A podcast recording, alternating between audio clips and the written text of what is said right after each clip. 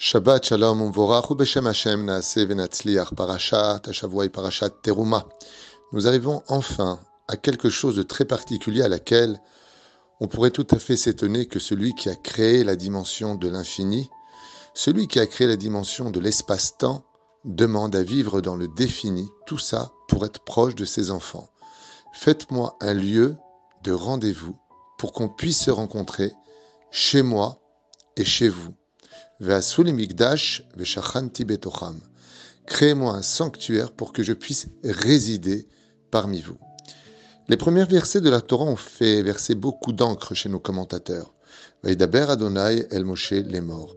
Dieu s'adressa à Moshe en ces termes, il lui dit Daber el Béné Israël, parle aux enfants d'Israël. Veikrou li teruma, et ils me prendront teruma. Pourquoi? Car on ne peut rien donner à Dieu, même ce qu'on veut lui donner, c'est lui qui nous permet de le prendre. Met kol ish asher idevenu libo, de tout homme dont le cœur désire agir ainsi. Tikrou et terumati, vous prendrez ma teruma. Vous prendrez ma teruma. Mais de quoi est-ce que l'on parle dans tout cela? Alors effectivement, on parle de créer le sanctuaire de Dieu, le tabernacle avec tous les ustensiles nécessaires au service divin, ainsi que l'arche d'alliance, la menorah, le shulchan, tellement de détails définis dans cette paracha de la semaine qu'on retrouvera d'ailleurs redéfinis dans d'autres parachutes de la semaine. Mais sur les deux mots qui ont été donnés, il y a quelque chose de très intéressant à retenir. Qu'est-ce que ça veut dire quand le verset fait une redondance en nous disant, après nous avoir dit Vekru li teruma, vous prendrez donc eh bien, votre don, teruma, ça veut dire litrom, celui qui donne, celui qui va apporter sa participation. Asher tikru meitam, que vous prendrez d'eux. Mais pourquoi redire tikru et trumati Et vous prendrez mon don?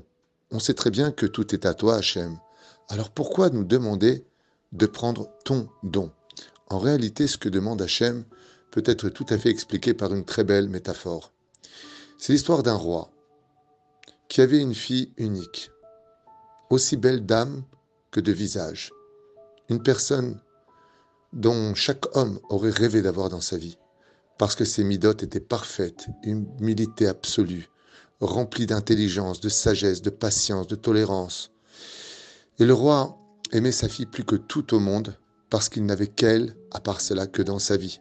Hormis l'amour qu'il portait à sa fille, Kemerachem Avalbanim, comme un père qui a de la miséricorde pour ses enfants. On dit souvent que la fille, c'est pour le père et que le garçon, c'est pour la mère.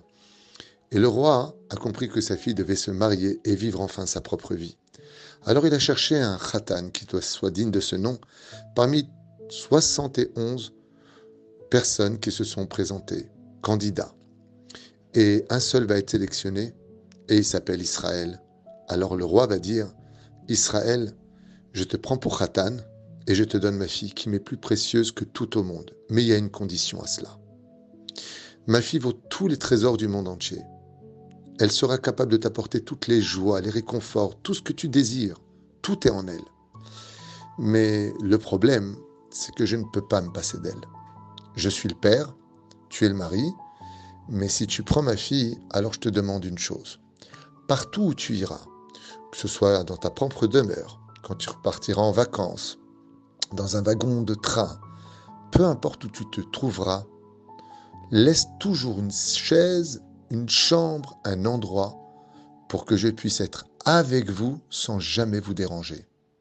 De telle façon à ce que toi, tu vives ta vie privée avec ta femme et que tu ne me prives pas de la voir heureuse avec toi. C'est exactement ce que dit Akadosh Baruch Vécrou et Romati, bien sûr que vous allez apporter ce que vous pouvez pour participer à la construction du tabernacle. Mais est-ce que vous pouvez me prendre moi aussi avec vous Est-ce que je peux être, une fois que vous allez recevoir ma Torah qui est ma fille, dit le Créateur du monde en tant que roi des rois, je vous donne ma fille, c'est la Torah. Est-ce que maintenant que vous allez vous marier avec elle, le jour du don de la Torah, comme on l'a vu dans la paracha de Yitro, où le peuple d'Israël se marie avec la fille d'Hachem qui est sa Torah, le Créateur du monde refuse de monter vers les sphères célestes. Et il dit, est-ce que vous pouvez me préparer une petite chambre C'est le tabernacle.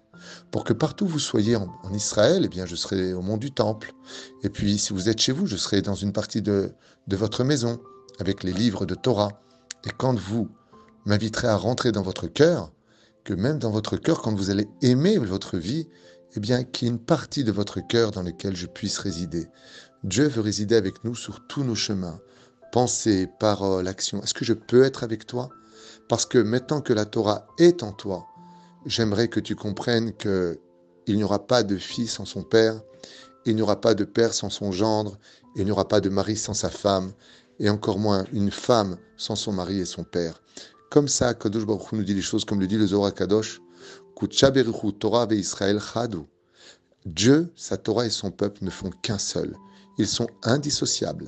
Et s'il en manque un seul, c'est-à-dire si en tant que juif j'aime la Torah, mais que je le vis de façon technique sans Dieu, alors je n'ai aucune Torah. Si dans ma vie j'ai que Dieu dans ma vie, mais la Torah je l'ignore, alors je n'ai pas de Dieu.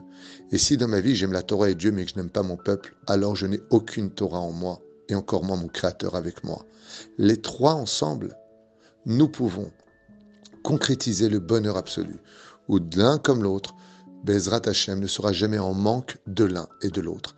Ainsi donc, le Beth Amikdash que Dieu nous demande ressemble à cette petite pièce dans laquelle il veut résider, sans nous déranger, vraiment dans l'ombre de notre histoire, juste pour nous dire combien il est heureux de nous voir danser avec sa Torah. Shabbat Shalom.